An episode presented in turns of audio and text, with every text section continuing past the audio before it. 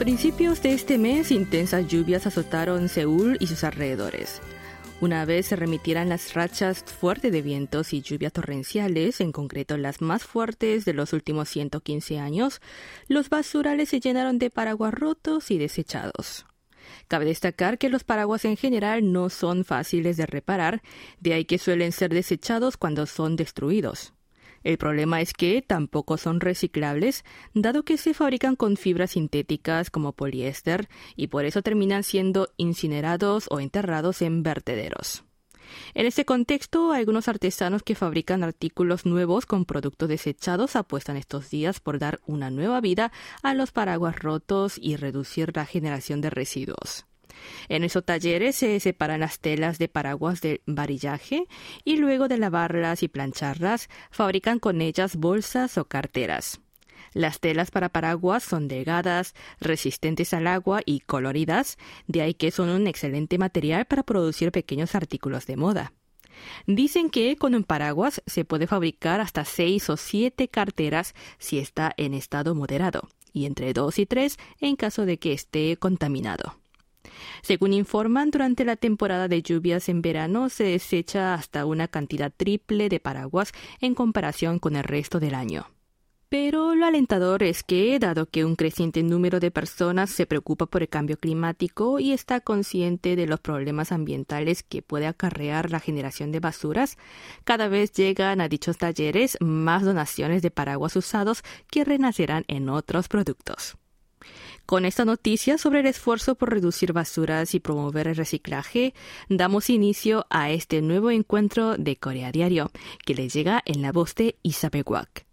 Antes de seguir, les dedico esta canción de K-pop interpretada por Psy en colaboración con Suga de BTS. Su título es Dead Dead. 20, 22, Psy coming back. Long time no see, huh? 오래간 아니지, huh? 우리 다시 웃고 읽고 찢고 바꾸고 let's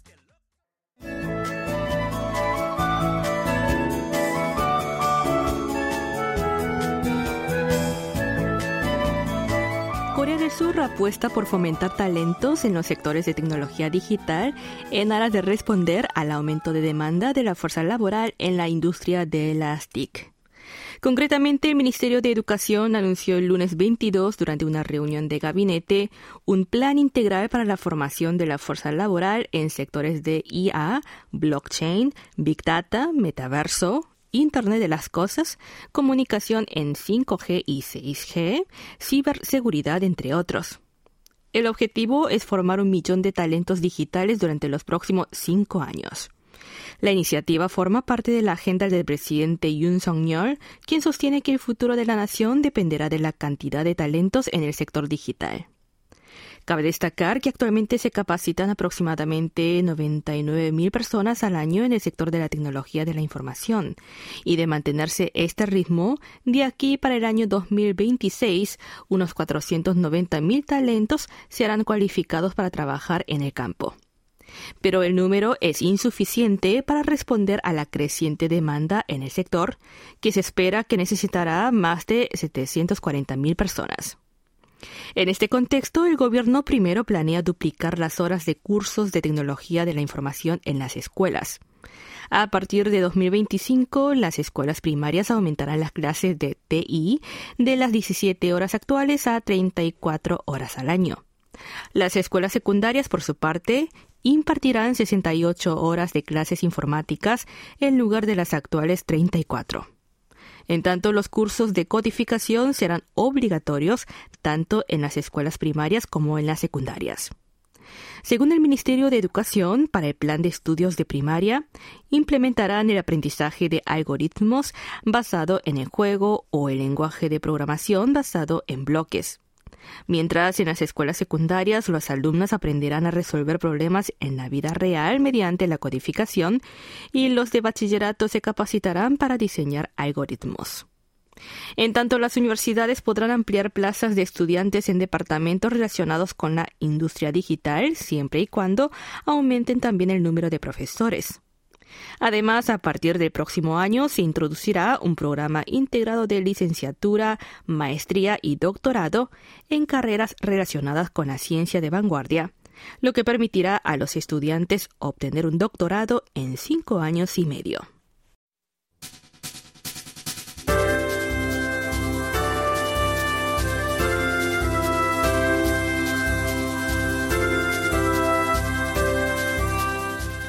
Hace 100 millones de años, la península coreana formaba una gran masa territorial junto con regiones donde hoy se encuentran China y Japón. Entonces el clima era templado y había muchos lagos de gran tamaño, alrededor de los cuales habitaban diversas especies de animales, incluidos dinosaurios.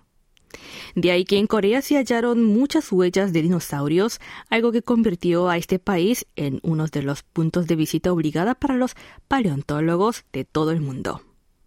Sin embargo, se descubrieron pocos huesos fósiles en Corea, pues para que los esqueletos se conserven sin ser descompuestos por microorganismos, deberían ser enterrados de manera abrupta por inundaciones o deslizamiento de tierra. Según expertos, esos fenómenos naturales eran poco comunes en la península de Corea, por lo que en esta nación, pese a haber sido un buen hábitat de dinosaurios, ha sido difícil encontrar huesos de esos seres. Dicho esto, el hallazgo de un fósil casi completo de un dinosaurio cornudo en la ciudad de Hwasong, en la provincia de Gyeonggi, en el año 2008, fue muy significativo. No en vano, su gran valor paleontológico y académico ha llevado a designar dicho conjunto de esqueletos de dinosaurio como un monumento natural. En concreto, la decisión fue anunciada el lunes 22 por la Administración de Patrimonio Cultural de Corea del Sur, que informó que el fósil de dinosaurio cornudo de Hwasong, cuyo nombre científico es Coreaceraptos hwasongensis, será un monumento natural, al explicar que se trata de uno de los pocos fósiles completos de dinosaurios hallados en el país. Este fósil de dinosaurio fue descubierto hace 14 años cerca del malecón del puerto de Cheonguk en la ciudad de Hwasong y conservaba casi todos los huesos de la parte inferior del cuerpo en su lugar, incluidos los huesos de la cadera, de la cola, de la parte inferior de la pierna y del pie. Se trata del primer dinosaurio ceratópsido, es decir, con cuerno, descubierto en Corea. Los investigadores sostienen que este fósil indica que los dinosaurios con cuerno vivieron en la península coreana durante el periodo Cretácico inferior de la era Mesozoica, hace unos 120 millones de años. Con una longitud corporal total de 2,3 metros, se estima que era bípedo a juzgar por los esqueletos restantes y que vivió hasta la edad de 8 años. Según la Administración de Patrimonio Cultural, dicho fósil es un recurso valioso para comprender la evolución de dinosaurios ceratópsidos en este país asiático y por tanto decidió designarlo como monumento natural. Y bien amigos, es hora de irnos a una pausa musical. Les invito a escuchar Dinosaurio del grupo Angmyu.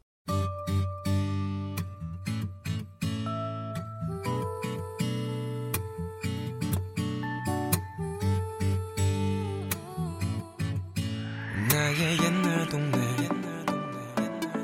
옛날 동네 반자빌라엔. 내 가족 오순도순 오순도순 잘 살고 있었네. 화장실 문 밑엔 지갑 파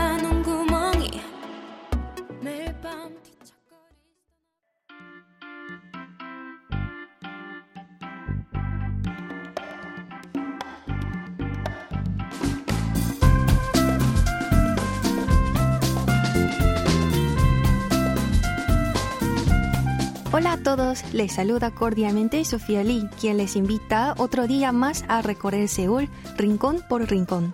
Hoy vamos a pasear por el mercado Gwangjang con más de un siglo de historia.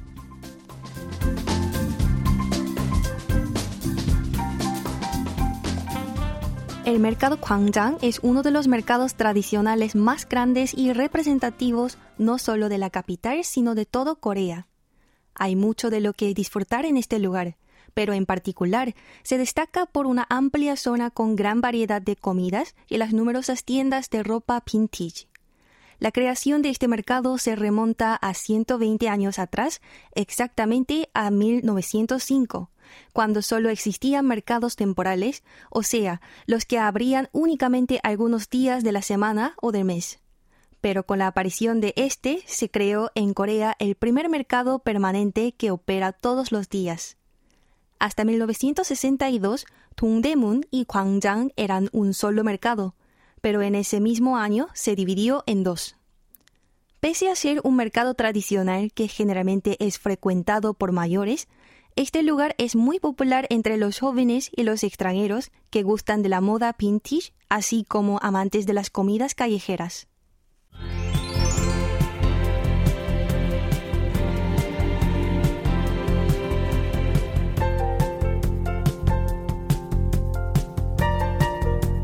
Muchos de los que visitan el mercado Gwangjang lo hacen por la diversidad de comidas coreanas. Algunos de los platos que no se puede perder al visitar este lugar son, por ejemplo, el pindetok, tortillas de frijoles mungo, hotdog, panqueques calientes relleno con azúcar, y sundae, morcillas al estilo coreano. Otro menú que vale la pena disfrutar es el conocido como Baya Kimbap, que se traduciría como Kimbap droga un delicioso rollo de arroz con verduras que recibió ese apodo por su sabor adictivo. Otro de los mayores atractivos es que en este mercado es posible encontrar una amplia variedad de indumentaria. Entrando al fondo del mercado hay una galería con más de 100 tiendas dedicadas a ropa importada vintage de diseños originales y únicos. Estas galerías son visitadas por jóvenes, celebridades y muchos otros que trabajan en la industria de la moda así como cualquier persona interesada en prendas peculiares.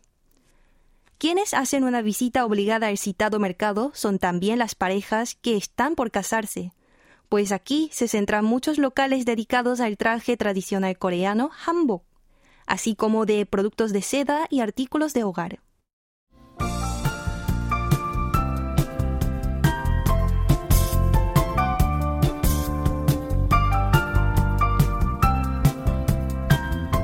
El mercado abre todos los días, si bien el horario de apertura puede variar según la tienda a donde vayan.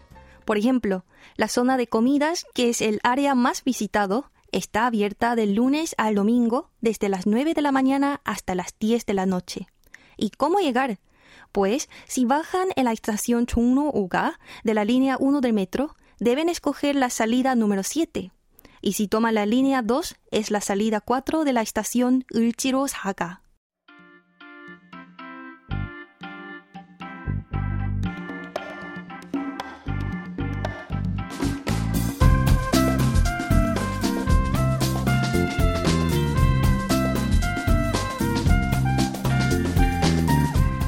Les pareció el paseo de hoy?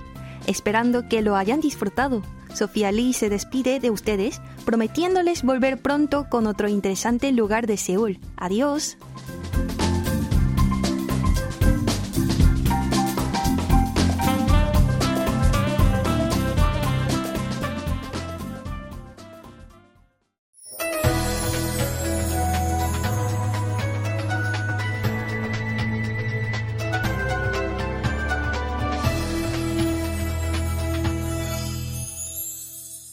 KBS World Radio. Están escuchando Corea Diario en la conducción de Isabel Wack.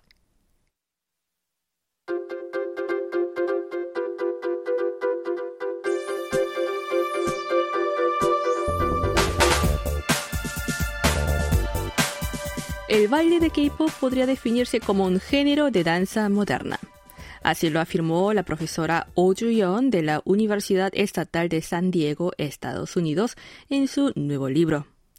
La experta especializada en ballet y baile moderno publicó el mes pasado en el país norteamericano el libro titulado K-Pop Dance, Fandoming Yourself on Social Media, que se traduciría algo así como la danza de K-Pop, fandomizarse a sí mismo en las redes sociales. Este libro, que aborda las características de la danza de K-pop y su relación con las redes sociales, así como analiza la formación de fandom del baile pop surcoreano en el mundo, se convirtió en julio en el libro más vendido entre las nuevas publicaciones en la categoría de danza popular y comunicación de Amazon en Estados Unidos. La profesora O prestó atención a que a pesar de que casi todos los jóvenes estadounidenses, incluidos los estudiantes de primaria y secundaria, conocen la danza de K-pop, no hay ningún texto académico que presente y analice este género artístico. Asimismo, describió su libro como la única publicación que estudia e ilustra el fenómeno social relacionado con la difusión del baile de K-pop a nivel global y analiza la danza coreana desde un punto de vista teórico y académico. Según explica la experta, la danza de K-pop actual ha evolucionado en una forma en que se enfoca en los movimientos de la parte superior del cuerpo. El K-pop es uno de los géneros que más rápidamente se adapta a nuevas tendencias y las coreografías de los últimos días de K-pop se han ajustado para que pudieran volverse virales en las redes sociales como TikTok, aprovechando expresiones faciales y gestos de manos y brazos muy llamativos y variados para captar la atención de los usuarios en unos segundos. La coreografía de la nueva canción de Psy titulada Dead Dead es un buen ejemplo de ello. El movimiento clave es donde el artista hace unas pistolas con sus manos, algo que contrasta con la coreografía de su mega hit de hace 10 años Gangnam Style, en la que el cantante coreano hacía grandes movimientos usando todo el cuerpo en su baile del caballo. Cabe mencionar que el K-pop era un campo al que el mundo de la danza clásica y tradicional no prestaba mucha atención hasta ahora. De ahí que hay pocos trabajos de investigación al respecto. La profesora O alega que hoy día el baile de K-pop se ha consolidado como un género de danza y merece la pena ser analizado y estudiado académicamente. Explicó que el K-pop fue influenciado en un inicio por el baile estadounidense que se introdujo en Corea con la entrada al país asiático de la cultura norteamericana tras la Guerra de Corea pero desde entonces se ha desarrollado de una forma peculiar a través de una combinación de la creatividad de los artistas coreanos y la cultura de idols y fandom propia de K-pop.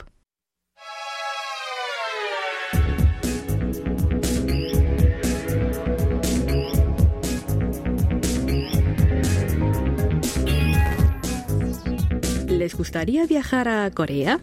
¿Qué es lo que desean hacer en este país si tuvieran la oportunidad de visitarlo? Se dice que últimamente los viajeros extranjeros que visitan Corea del Sur no lo hacen solo para recorrer los lugares turísticos más típicos, como los palacios tradicionales, sino para conocer mejor la cultura coreana y sentir en carne propia el diario vivir de los coreanos. El deseo de experimentar tal cual el estilo de vida de los coreanos y conocer el verdadero rostro de Corea ha aumentado entre los viajeros debido a que cada vez más extranjeros están expuestos a los contenidos culturales coreanos como series televisivas, películas y música, algo que ha despertado la curiosidad por este país y su gente.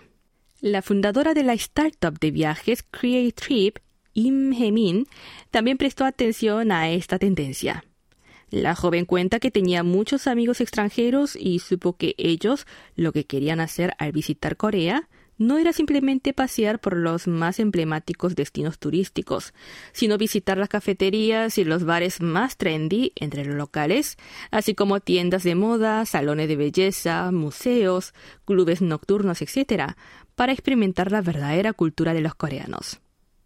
Asimismo, Im Hee-min decidió ofrecer en su plataforma información sobre lugares de moda famosos entre los coreanos en varios idiomas, así como sobre compras, belleza, música y viajes al extranjero.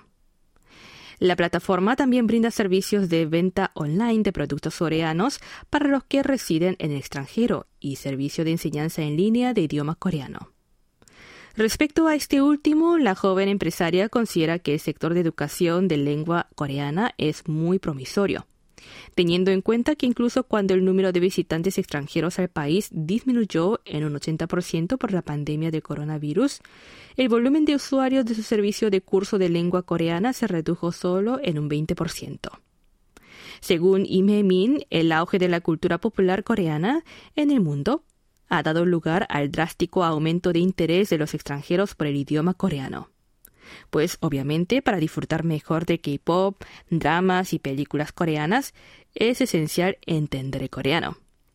En este sentido, la popularidad de los contenidos culturales coreanos ha disparado el número de personas que desean aprender o estudian el idioma de este país asiático. Hasta aquí escucharon Corea Diario del miércoles 24 de agosto en la conducción de Isabel Watt.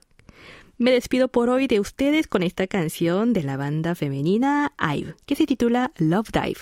Hasta el próximo encuentro.